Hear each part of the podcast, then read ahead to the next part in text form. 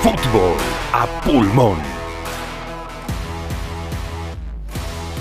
Buenas, buenas, buenas. ¿Cómo va? Estamos en un nuevo podcast de fútbol a pulmón y lo que les venimos a contar no es una noticia como la que vieron en todos los canales del mundo, que es que Messi dejó el Barcelona, no renovó su contrato y ya firmó un nuevo sello con el PSG, donde compartirá equipo con su ex compañero Neymar, con el mejor joven del mundo, que es Kylian Mbappé, y con varios argentinos, como por ejemplo Ángel Di María, con quien fue campeón de los Juegos Olímpicos y de la última Copa América. Sin duda fue la noticia que revolucionó el mundo, porque Messi cobrará 35 millones por año, pero no se asusten porque en un día recuperó el PSG todo lo que le va a pagar a Messi este año con la venta de su camiseta con la número 30 como en aquellos inicios en el Barcelona. Pero lo que les venimos a traer no es eso, sino un pequeño repaso por todo lo que fue el vínculo, porque no se puede tal vez decir la conexión, sino el vínculo de Messi con el Barcelona a lo largo de estos 21 años, que es como si fuera un divorcio ya, a esta altura, ¿no? Una vida, 21 años es un montón. Es más, jugó al fútbol más de lo que no jugó. O sea, pensemos eso. O sea, jugó desde los 13 años, ya está ligado al Barcelona. O sea, eso es un número que, que asusta, digamos. No conoce otra cosa, casi. O sea, está saliendo de su zona de confort por completo. Está saliendo y, y, se lo ve muy contento. Sí, y, pedir la 30 como en sus inicios también es como un nuevo, un nuevo, un comenzar de nuevo para, para Leo, que en el Barcelona en 778 partidos anotó 672 goles e hizo 305 asistencias con 9 veces jugador del año de la liga, 10 ligas de España, 4 Champions, 8 Supercopa de España, 3 Supercopa de Europa y 3 Mundiales de Clubes, entre otros tantos títulos que logró con los culés. Pero bueno, como dijimos, vamos a hacer un repaso y esta historia arranca en el 2000, cuando Horacio Gascioli, un representante argentino experto en fútbol infantil, le dijo a Carlos Resage, que era un, un hombre que trabaja en el Barcelona, también en la parte de scouting, digámosle, que vaya a ver a un chico que jugaba en Argentina, en Rosario, y este dijo que si, hubiera, si se hubiera tratado de un chico de 17, 18 años, lo hubiera ido a ver, pero que no valía la pena ir a ver a un chico de 13 años porque era un tiro al aire y no sabía cómo le, le podía llegar a salir, hasta que dijo, bien, vamos a hacer una cosa, desde el club le pagamos el viaje a Barcelona, que esté aquí 15 días con su familia y le hacemos una prueba. Y si es tan bueno, como vos decís, vemos qué podemos hacer. Cuando Messi va a Barcelona, lo que sucede es esto. Entrando Carlos por el campo y mira así y él hace una jugada y un gol. En castellano, para que me entiendas, cojones, este tío que me algo rápidamente, ¿no? Porque era diferente. Y dice, ¿quién es ese? Ese es el argentino que tenías que ver. Vino aquí, estuvo 15 días pero te digo, sobraron 14. Lionel regresó a Rosario y no sabía que había dirigentes que no apoyaban ni entendían su contratación. Cuando él sea un crack, nosotros ya no estaremos. Después había el típico tío que decía, ese es demasiado pequeño, ese chaval es para jugar fútbol sala, este es un jugador de futbolín, lo típico. Sin embargo, la mente de Resach reproducía un pensamiento. El niño es de otra galaxia. Por eso, convenció al entonces presidente, Joan Gaspart, y le dio su palabra a Jorge, quien ya se estaba cansando de tantas idas y vueltas. ¿Cómo lo tranquilizó de una forma tan simple como inédita. En un bar, pues concretamente una servilleta de esas de papel, eh, pues para que estuvieran tranquilos y para que vieran que la cosa iba en serio. Lo escribe él y lo firma y, yo lo guardo. Cuando yo firmé una servilleta, fue porque no había un papel, no porque tuviéramos la gana de hacer una servilleta, sino porque no había papel normal. tremendo cómo, cómo empezó su vínculo con el Barcelona, ¿no? Como hasta gracioso. Sí, y, pensar que fue una servilleta, que ahí, ahí Carlos Resach explica por qué Pero, y ahora la cantidad de papeles, el burofax, todo que, que se formó alrededor suyo y escucharlo de tan chico es... Eh, Lo bueno se bastante. hace desde abajo. Mirá cómo empezó Messi, mirá dónde terminó. Firmando en una servilleta a pasar a cobrar 35 millones de euros por año. Escucharlo es más impactante que, que decirlo, que, que estudiarlo. Eh, pero ¿cómo sigue esta historia? Eh, ¿Cómo sigue? Termina el 2000, empieza el 2001 y en febrero del 2001 Messi empieza el tratamiento hormonal que Newell's no le había querido o podido pagar y que el Barcelona sí estaba dispuesto a pagar y que fue eso también el diferencial que lo llevó a fichar por el Barcelona y en 2001 empieza a jugar en el KDTV, equipo que compone junto a dos más o menos jugadores, ¿no? C. Fabregas y Gerard Piqué, eh, más que nada Fabregas, de del cual la, la familia Messi, tanto Leo como Antonella, son muy amigos hasta el día de hoy. Y ya se empieza a hablar en España del nuevo Maradona, y ahí es cuando Cesc cuenta cómo conoció a Messi. Bueno, pues era un chico muy tímido, eh, muy, muy pequeñito, delgadito y, y nada, bueno, eh, le intentamos pues dar bola, ¿no? Que se dice, para que él se abriera y para que se sintiera cómodo con nosotros. Y bueno, me acuerdo de una historia que se me quedó un poco en la cabeza especialmente, hay otras que no las puedo contar, pero esta especialmente... eh, me llamó la atención porque era, era realmente pequeño, es que es así, ¿no? Parece que, que- que estoy exagerando, pero no. Entonces había, había un, un ejercicio que era un uno contra uno, puro y duro. Uno empezaba un jugador conduciendo la pelota y ahí salía otro desde la portería y tenían que bueno, cruzarse, enfrentarse uno contra uno, defender bien y el arquero estaba en la portería obviamente. ¿Edad? Edad pues 13 años. 13 años justo al llegar. Y el entrenador, no me preguntes la razón o el por qué, yo, yo de pequeño también yo daba bastante leña. no sé por qué, pero luego he ido avanzando mi juego y ya no tan así, pero, pero de pequeño sí que daba un pelín y entonces me vino el entrenador y me tocaba pues con él hacer el uno contra uno en ese ejercicio y me vino y me dijo, este, tienes que darle, eh, tal, no sé qué.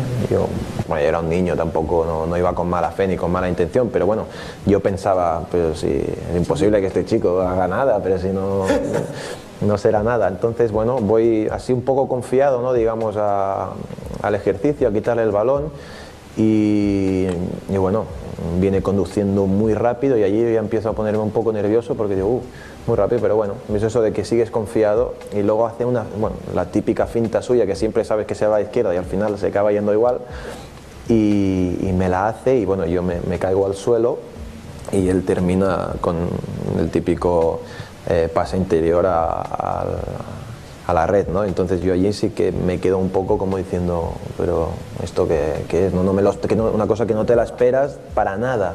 Entonces eh, a partir de allí no le dije nada al entrenador, pero ca- cambié de pareja y dije, hice ver que me estaba eh, metiendo las botas bien y que pasara otro y se la comiera.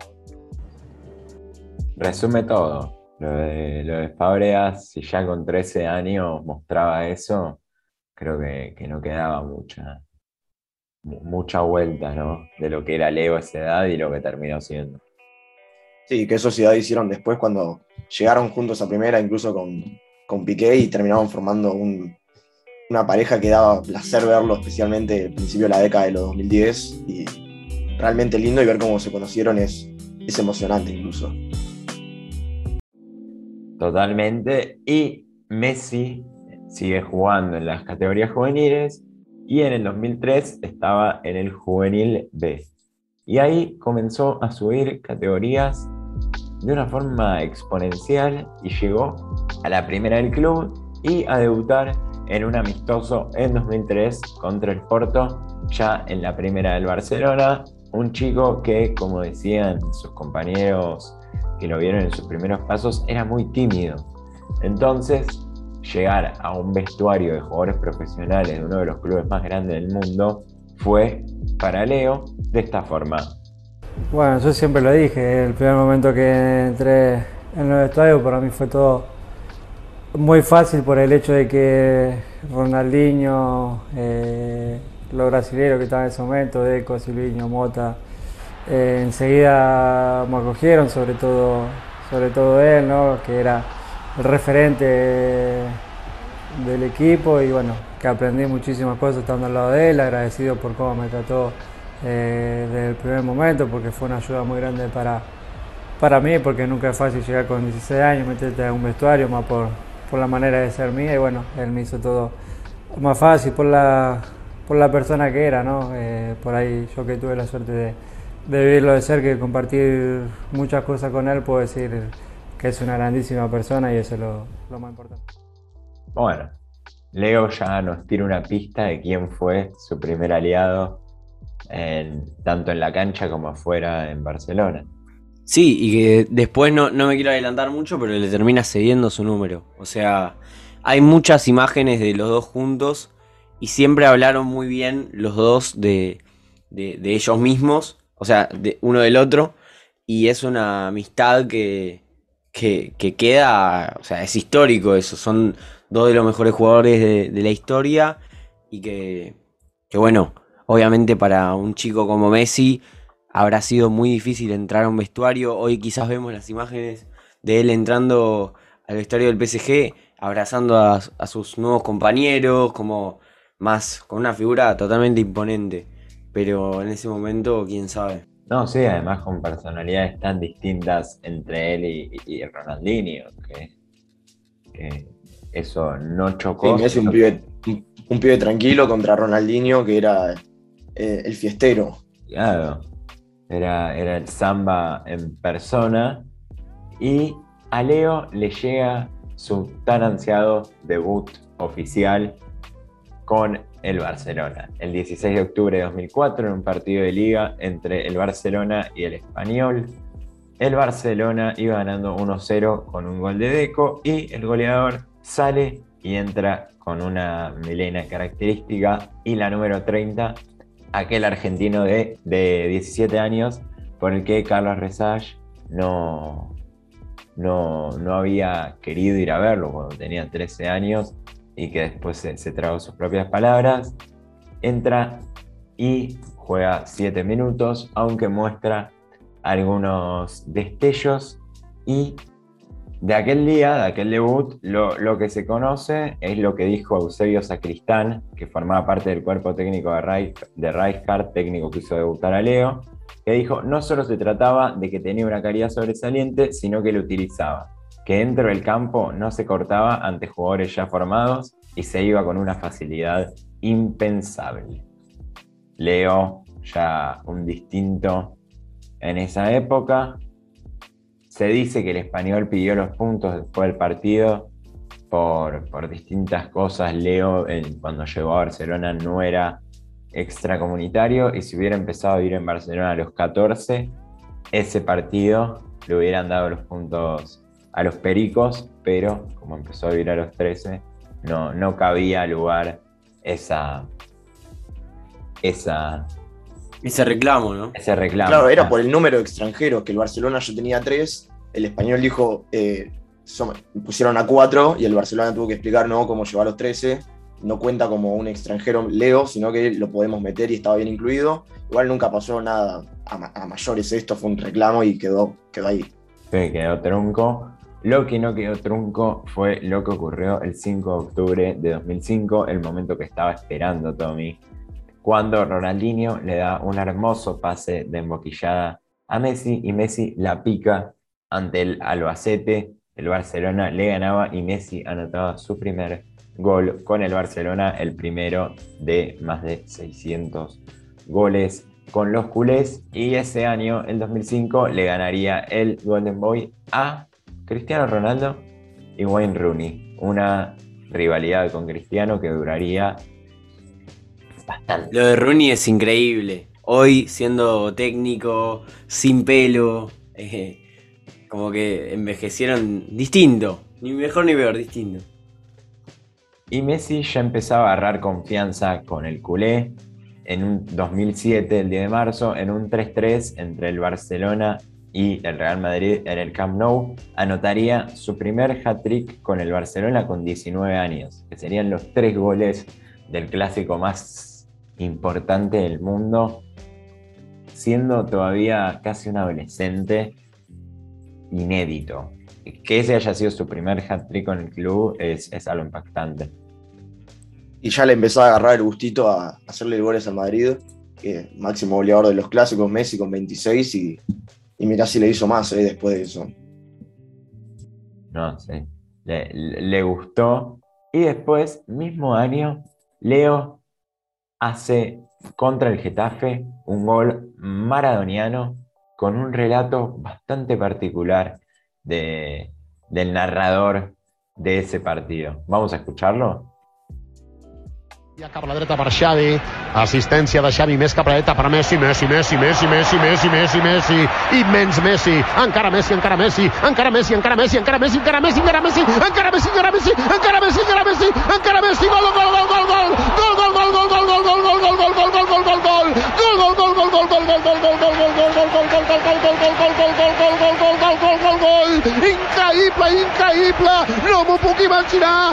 no m'ho podia imaginar, no ho he vist mai això, no ho he vist mai, increïble quina jugada, increïble quina jugada, Messi, Messi, Messi, però més i més i més, però més, però molt més, però molt, molt, molt, molt, molt, molt més, però molt més, molt més, molt més, doncs molt més.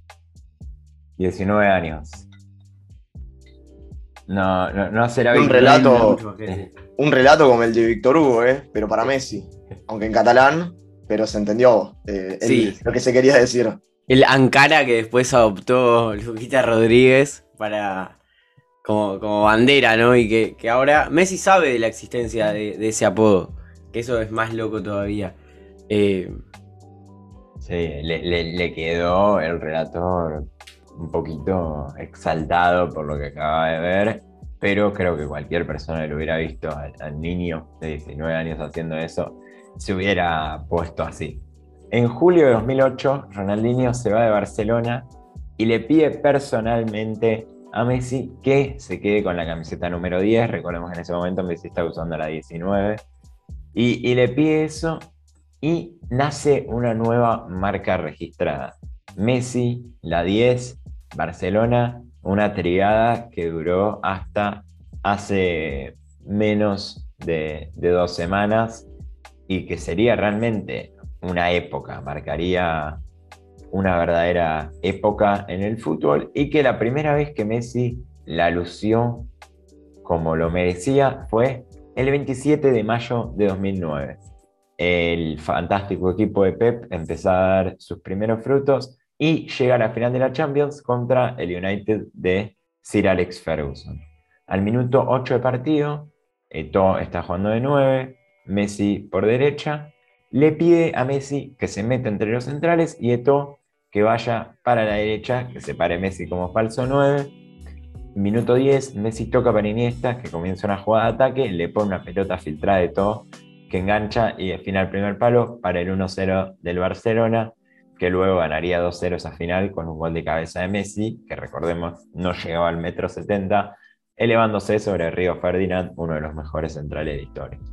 No, y aparte un golazo, la, imagen de, de Van der Sar ahí, eh, que estaría muy bueno poder, poder poner el video si no fuera solo de audio, eh, pero fue un partido histórico que sí recomendamos altamente verlo. Sí, también porque sería uno de los inventos más grandes de los últimos años del fútbol, que fue Messi como falso 9. Luego el Barcelona ganaría el 19 de diciembre el Mundial de Clubes con ese gol de Messi a estudiantes con el pecho, que algún amigo pincha lo escuchará esto y le dolerá en el alma, que pateó el partido play a tiempo extra y ahí lo ganó el Barcelona. Y ese título es importante porque le daría al Barcelona el sextete, haber ganado los seis títulos que Inédito este año. Inédito y un récord que se mantuvo hasta, hasta, hasta, el año pasado con el Bayern, que logró construir un equipo casi igual de bueno que el, que el Barcelona de Pep y logró los seis títulos. Para mí fue el mejor Barcelona, el mejor equipo de la historia, para mí. Y seguramente, top de los mejores tres sin dudas. Porque quizás decís lo galáctico, pero no, no, nada lo galáctico. O sea, como equipo, quizás individualmente eran mejores. Pero el Barcelona tenía una construcción de juego. Ah, logró, logró un juego inalcanzable, in- irrepetible. Ni el, ni el City de Pep lo puede lograr ahora teniendo tantas estrellas, gastando más de mil millones de dólares, trayendo a los mejores y no lo puede replicar todavía. Yo creo que, que es eso, irrepetible. Eh, eh, es la palabra para describir lo que siguió haciendo el Barcelona de Pep, más allá de haber quedado eliminado contra el Inter en la Champions del 2010 en un partido recordadísimo y que también daría inicio a una gran rivalidad que fue la Guardiola-Mourinho. El 28 de mayo, casi dos años de diferencia con esa primera final de Champions, el Barcelona cierra su temporada 2010-2011 con un 3-1 sobre el Manchester United otra vez en la final de la Champions, en un partido en el que Messi anotó un gol y cerró Sacó a bailar a todo el United. a todo el United y cerró una gran temporada que coronaría ese 2011 con dos goles en el 4-0 al Santos y Barcelona campeón del Mundial de Clubes, que dicen los guardiolistas de, pura cepa que ese fue el mejor partido de la era Guardiola, como lo jugó el Barcelona, que ahí se vio el mejor show, que en el Santos estaba un jugador que después se cruzaría por la vida de Messi en varias ocasiones. Sí, y ahora también. Sí, un pibe chiquito que, que la rompía en América. eh, Neymar se llamaba, capaz lo conocen. Y, y- y sí. Y, y Messi ya en el 2012 llegaría a su pick. La cima de Messi, tal vez su mejor versión. El 7 de marzo de 2012, 7-1 versus Bayer Leverkusen, Messi hace 5 goles en Champions League, en octavos de final. Un récord inédito. Y su hat-trick ante el Granada lo hace pasar a César Rodríguez, que tenía 232 goles, y convertirse en el máximo goleador de la historia del Barcelona con tan solo 24 años. Esa temporada sería Guardiola y al Barcelona como equipo le iría mal, pero Messi ganaría el Balón de Oro y rompería un récord que creo que es de los más complicados de romper en el mundo del fútbol, ahora que Messi setió la nueva vara, que es 91 goles en un año calendario, superando a los 8. No, no. Fue Gerd Müller. Ya los de Gerd Müller de 85 parecía como que. Es una locura. no, eso no se va a romper nunca más. Además, Gerd Müller era un goleador natural. Messi ni de cerca es un goleador natural. Y lo rompió igual. Es increíble lo que hizo. No, es. Hasta que no veamos otro Messi va a ser, va a ser irrompible ese récord porque es realmente. Es loco de pensar, no tiene sentido. 91 goles en un año, no. Sí, después el, el juego de Messi fue, fue cambiando un poco y fue más quizás el, el asistidor que, que ese goleador de correr y meter goles. Eh, porque fíjense que tiene 672 goles y 306, 5 asistencias. O sea. Eh, eh, es inédito, pero después de ahí comenzarían tal vez años distintos para Leo, con más, con más altibajos. Temporada 2013-2014, único hito, haberse puesto la cinta del capitán. Varias lesiones esa temporada, va al Mundial, subcampeón del Mundial y después del Mundial vuelve en un gran nivel se convierte en el goleador histórico de la liga y junto a Suárez y Neymar anotan 122 goles entre los tres. Y ganan Liga, Copa del Rey y Champions League con rotura a Boateng incluida. Luego, temporada 2015-2016, esa vara de 122 goles la superan y la ponen en 131 goles con más títulos y el quinto balón de oro para Messi. Siguiente temporada, gol 500 con el Barcelona en un 3 a 2 ante el Real Madrid, que Leo corona con un gol en el último minuto y un histórico festejo, creo yo. De Y mostrando la camiseta a toda la hinchada del Real Madrid, qué golazo, eh. En el último minuto, empatando 2 a 2 en el clásico en el Bernabéu.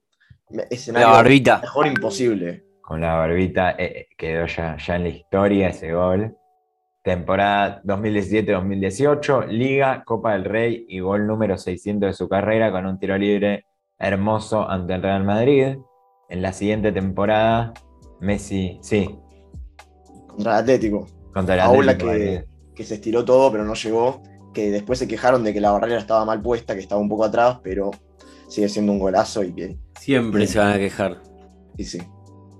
A la siguiente temporada no sería menos con su técnica de patear tiros libres. Haría el hermoso gol de tiro libre al Liverpool en semifinales de la Champions. Que después. Nada, de los mejores. Para mí, de los mejores goles de tiro libre.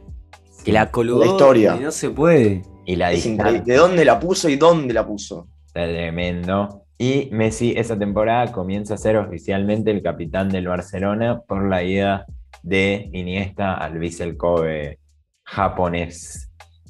Luego, siguiente temporada, sexto balón de oro, pandemia y el principio del fin que todos sabemos que fue esa vergonzosa y bochornosa derrota 8-2 ante el Bayern Múnich por la Champions League.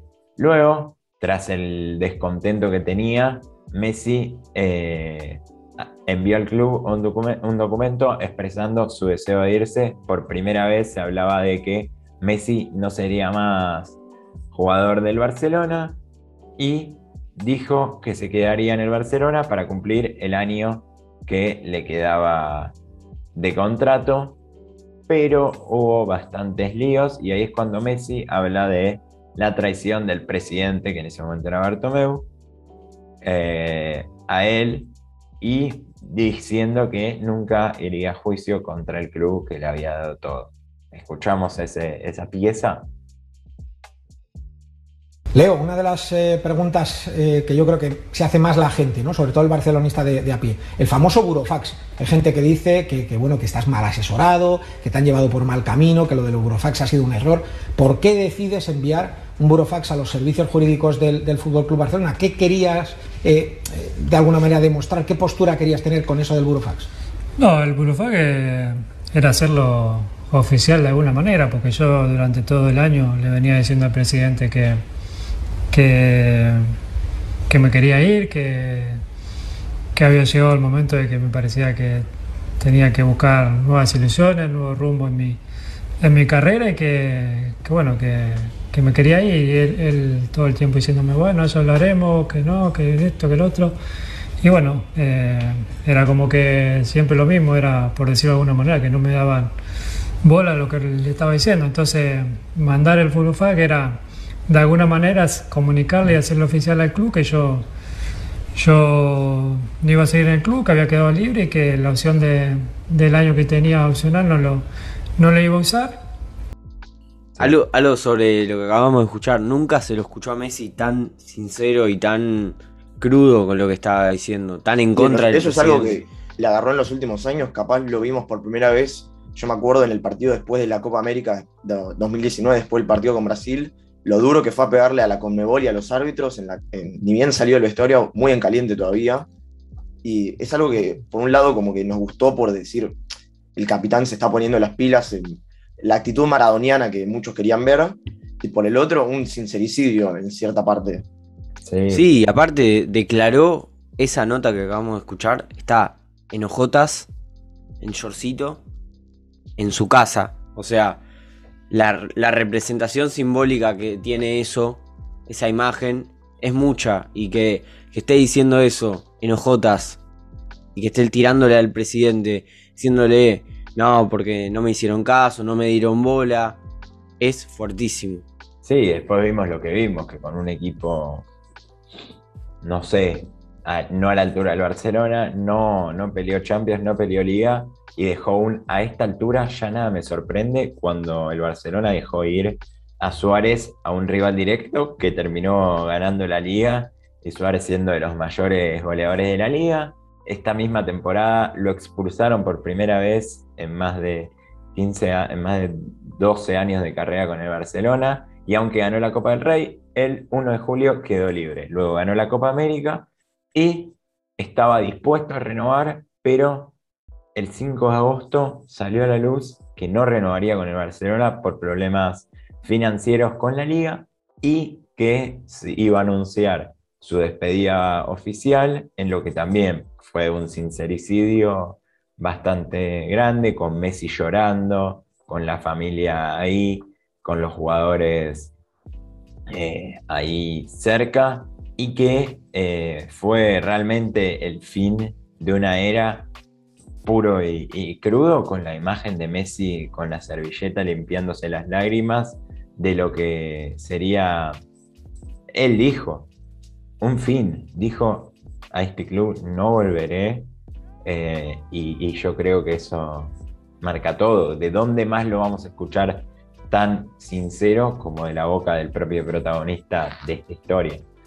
No, a mí me parece terrible eh, todo lo que se generó, que el mismo Di María contaba que, fueron a cenar en Ibiza con Berratti, con Paredes. Eh, la famosa foto de donde se la foto, la especulación de, que se iba a la PSG. Que dice que él decía, que, Leo decía que, volvía a Barcelona y firmaba. O sea, él mismo se enteró eh, casi igual que, con la gente. O sea, no, obviamente no, en el mismo tiempo, pero, pero casi en el mismo momento, muy raro. Después se ve la imagen de, del saludo con la porta, que es el nuevo presidente del Barcelona, que es muy frío, que casi ni lo mira. Em, y son también imágenes muy fuertes para, para el barcelonista, para, para el hincha del fútbol, para el hincha de Messi.